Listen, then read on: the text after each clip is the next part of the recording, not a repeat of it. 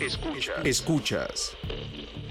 Escuchas un podcast de Dixo. Escuchas Can't Buy Me Love con Rafael Jiménez.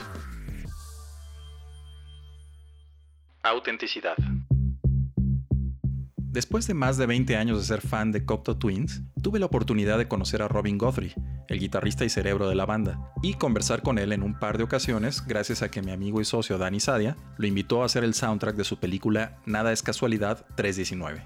Hay muchas cosas muy interesantes que contar al respecto, pero lo que viene a cuento es que después de unas horas de convivir con él, ya no lo veía como este ser casi mítico al que he admirado por mucho tiempo, lo veía como una persona, simplemente. Gracias a su carácter accesible y auténtico, la conversación derivó a muchos temas diferentes que de otra forma no habrían surgido y que me permitió ver más allá de la imagen del gran artista y que me hizo, curiosamente, valorarlo aún más y ser más fan. Es imposible que todos los fans de los artistas tengan la oportunidad de convivir con ellos, pero Internet presenta una gran oportunidad para los artistas de relacionarse a un nivel mucho más personal con mucho más personas, y es interesante que aunque la oportunidad esté ahí, no todos la toman. De hecho, los peores son los que utilizan estos canales como un vehículo oficial de relaciones públicas, con mensajes estériles, manicurados, que solo contribuyen a mantener la distancia entre los fans y el artista. Hay otros, como David Byrne, que a través de lo que escribe te permite conocerlo mejor. Su blog es muy bueno, por cierto. Lo único malo es que no hay forma de interactuar con él, y eso también manda un mensaje claro a la audiencia. Robin lo hace mejor porque además de narrar sus experiencias sin filtros y con un gran sentido del humor, él sí usa el medio para interactuar con sus fans. Pero probablemente el ejemplo clásico es el de Trent Reznor, de Nine Inch Nails. Hay muchas cosas que decir de él en cuanto a su uso inteligente de los medios interactivos, desde la distribución gratuita de algunos de sus álbumes con licencias de Creative Commons hasta sus lanzamientos de aplicaciones móviles. Trent Reznor es muy activo en Twitter y se nota que es él quien escribe, sin duda. Después de leer sus tweets por un tiempo, pasa un poco lo mismo que lo que me pasó con Robin Guthrie. Se convierte en una persona, no es más un personaje. Y es justamente por su autenticidad. Lo que dice no pasa por filtros de agencias de relaciones públicas, ni por su manager, ni por nadie. Dice lo que piensa, y aunque puedas estar o no de acuerdo con todo lo que dice, aprecia su honestidad, lo conoces mejor, y el vínculo se fortalece. Me parece que hay una oportunidad increíble, inusitada, de hacer como hace Reznor y multiplicar la capacidad de relacionarse en persona, causando el mismo efecto a través de los medios sociales. No solo para las figuras públicas, sino también para las marcas. Pero para que esto funcione, pienso que la regla número uno es ser auténtico. Muchos de los tweets de marcas, empresas o instituciones suenan falsos, acartonados. Tratan de ser cool y no les sale. Suenan como mini comunicados de prensa o como volantes. Los de los políticos suenan aún peor, con notables excepciones. Así que el consejo es, apaguen los reflectores, bajen del estrado y hablen como si estuvieran hablando con personas que conocen y que aprecian. Lo más probable es que acaben conociéndolas y apreciándolas en realidad, y en reciprocidad, las personas harán lo mismo con ustedes. Esto construirá su marca en los medios sociales.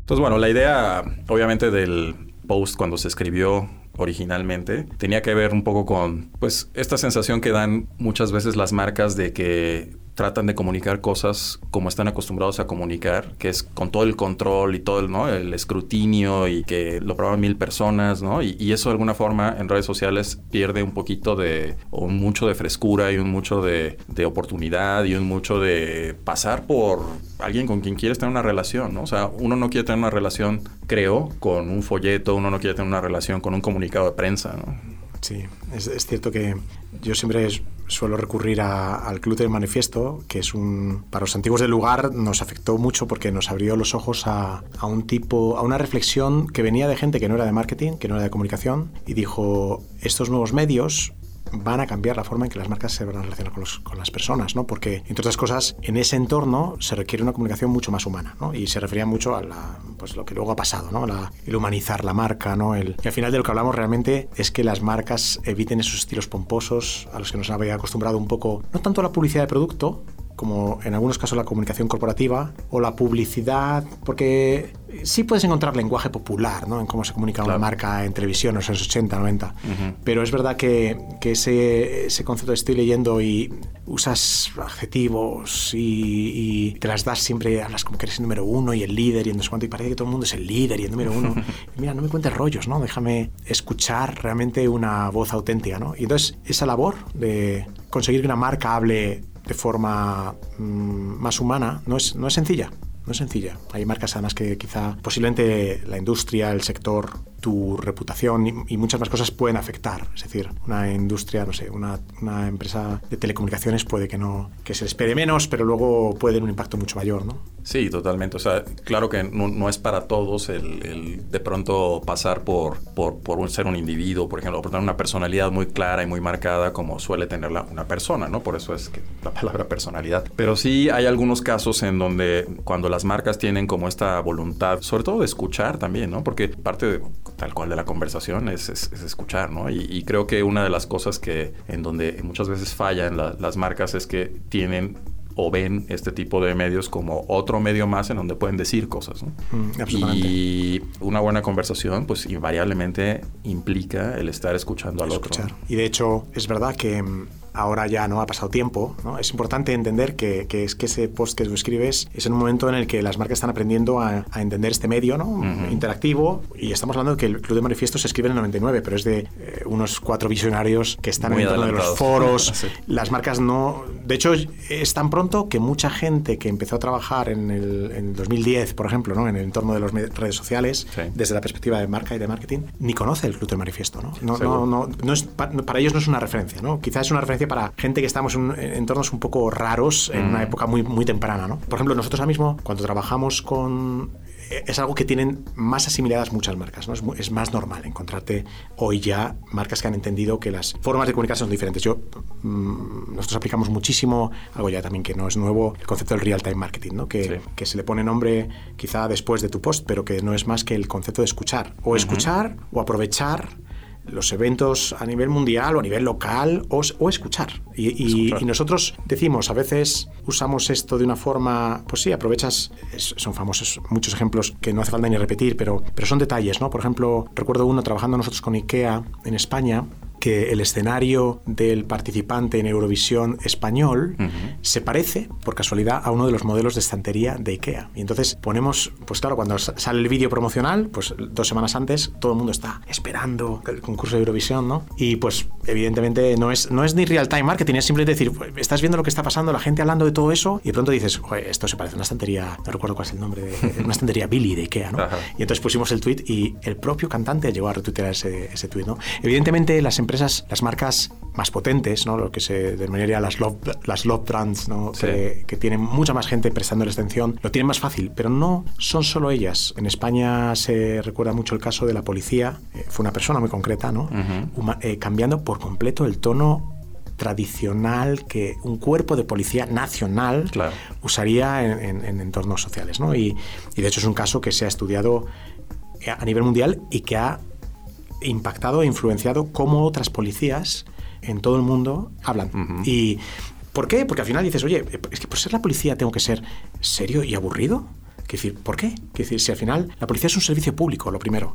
Si consigo, lo que consiguió la policía en España fue que por tener esa, esa frescura, hablar con una persona humana, consiguió muchísima mayor base de seguidores. Claro. Y cuando tenían que lanzar un comunicado importante, urgente, mucha más gente les prestaba atención, con lo cual consiguieron el objetivo.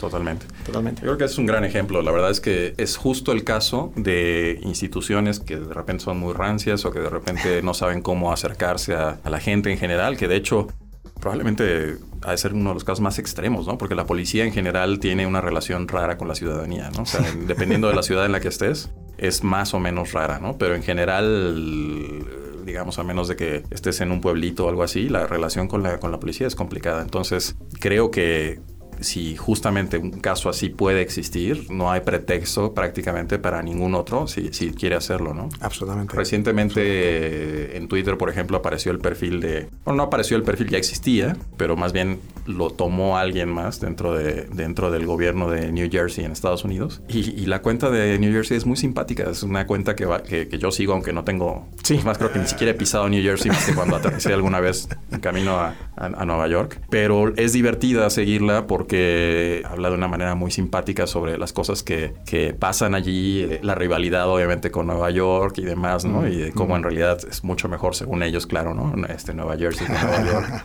Y, Explotan esa, esa rivalidad. Pues sí, y, ¿no? Y, usarla a favor y, eso se me hace como una cosa súper ejemplar, ¿no? Yo creo también, ahí, o sea, y al final cuando hablamos de, un, bueno, el, título del post es autenticidad, ¿no? Que es que cuando estás buscando ese punto de autenticidad, primero primero, todo el mundo entiende, eh, luego hablamos rápido de eso, que es a ver, un, logo, una marca, cuando habla por boca de la marca, se entiende que, que, no es una persona humana aunque haya una persona humana hablando, ¿no? Entonces cuando... Pero también hay una parte que, que, tiene que ver con reírse de sí mismo y mm. con... con sí, no ser más... En serio. Claro, y con ser más normales, naturales como somos nosotros los humanos cuando no nos ponemos en modo corporativo. ¿no? Y, también me, recuerda mucho un tweet que para nosotros fue muy importante porque marcó ese proyecto para, para la empresa, para Territorio Creativo, en entonces en España y ahora Good Rebels. Era eh, empezamos a trabajar con Movistar cuando se consolidaron las marcas y las marcas de consumo todas pasaron a ser Movistar en España.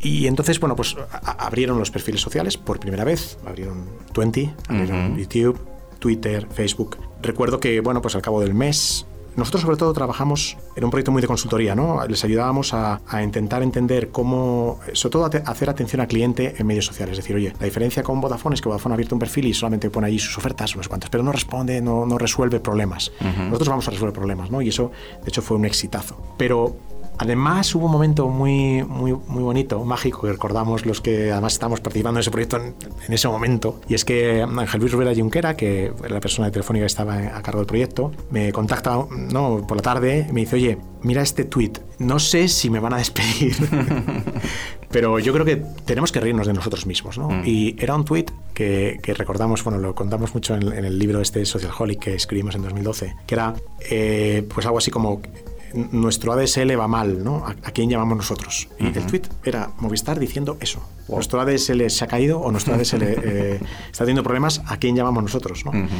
Yo le dije a Ángel Luis, no, no, lo publiques, que te van a despedir. Y entonces nuestro proyecto también se acaba, ¿no? Pero, pero lo hizo y fue un verdadero éxito de el tweet. La gente entendió que Telefónica estaba adoptando un tono absolutamente diferente, rápidamente, sobre todo. Eso está muy bonito, es muy gracioso, pero lo importante era que te resolvía los problemas. Que entonces, claro, de, hecho, se dieron cuenta que era más rápido ir por los medios sociales que. Y luego hay otra cosa, cosa que no tiene nada que ver, que es cómo, pero ya se empezó a notar, ¿no? Que, y, la tendencia es digamos que, que es, está, es creciente ahora, que es que hay que las personas también quieren relacionarse con personas humanas. Es algo que también pasaba, en, eh, también se hablaba en el Cultura Manifiesto. ¿no? Una de las tesis decía, de las 95, pues uno decía, queremos hablar con tus empleados. ¿no? no, me protejas tras el filtro del call center, dime déjales jugar con nosotros, ¿no? O algo así era alguna de las tesis, ¿no? Y es, y es el hecho de que, por mucho que que la marca, bueno, si es una marca de consumo, pues tendrá más repercusión, pero si tú eres un banco, tu perfil siempre va a ser un poco aburrido y corporate, ¿no? Entonces, es, tendrá mucho más impacto para el banco cómo las personas que trabajan en el banco van a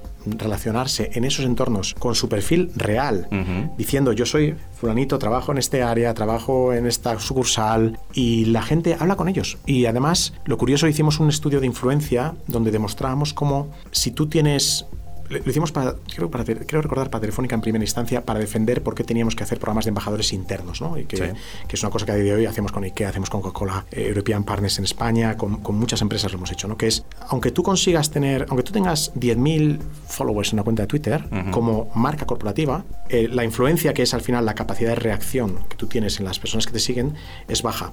Si tú tienes una persona real que solo tiene 100 seguidores en Twitter, pero que son gente que le conoce de verdad, la capacidad de influencia, es decir, la capacidad de acción que tiene, que me pongan un retweet, que hablen conmigo, que digan algo, es eh, mucho más alta. Entonces, si tú eres capaz, claro. entonces si tú eres capaz de tener varias personas fantásticos y además tienes cientos de personas, ¿no? Con unas comunidades mucho más reales, más pequeñitas, hablando de ti, vas a tener mucho más impacto que con la, el nodo central de tu marca. Entonces, ¿por qué en parte? Porque la persona, la autenticidad de una forma u otra se construye con las personas que en parte trabajan en esa empresa. ¿no? Totalmente. Y en ese sentido yo creo que también hay, un, hay una, casi una condición para poder lograr que ese tipo de programas funcionen que tiene que ver con tener una cultura fuerte ¿no? y bien entendida por parte de, de, toda la gente que trabaja en la empresa, porque si estos embajadores de alguna manera cada quien tira para un lado y no se entiende bien el discurso de la marca o la postura en general, ya no digas el discurso, ¿no? pero qué es, cuáles son las cosas en las que creen y, cómo responder y qué actitud tener ante cualquier problema y todo esto, pues claramente eh, no tendría éxito, ¿no? Entonces también, o sea, no, creo que no pueden venir separadas esas cosas, ¿no? Y, no, no, es para todo mundo, ¿no? o sea, es, es, algo que, que se tiene que preparar con,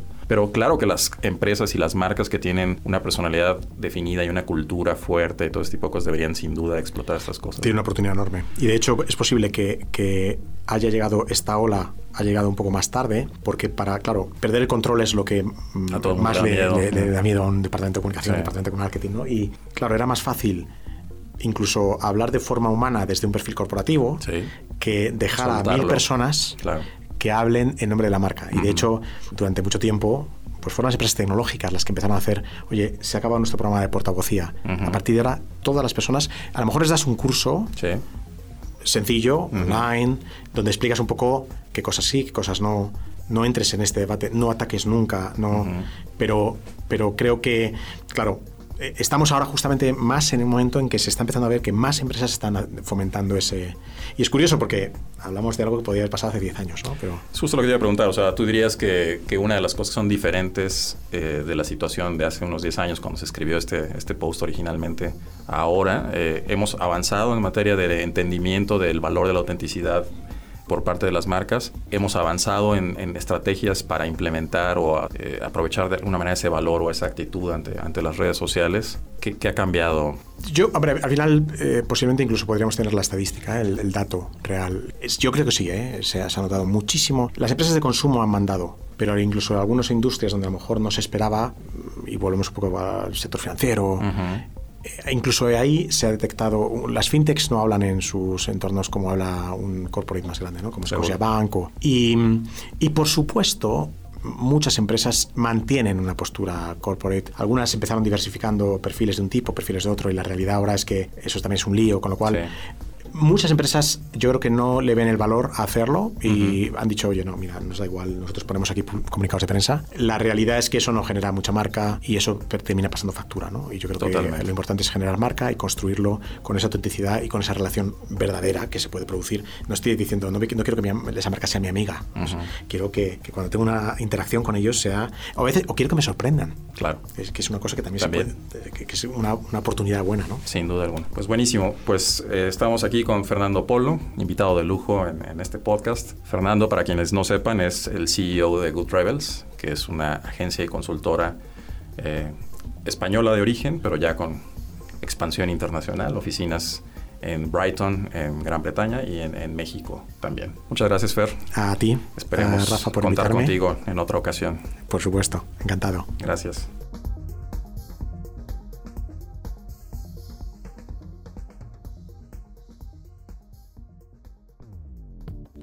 Dixo presentó Can't Buy Me Love con Rafael Jiménez.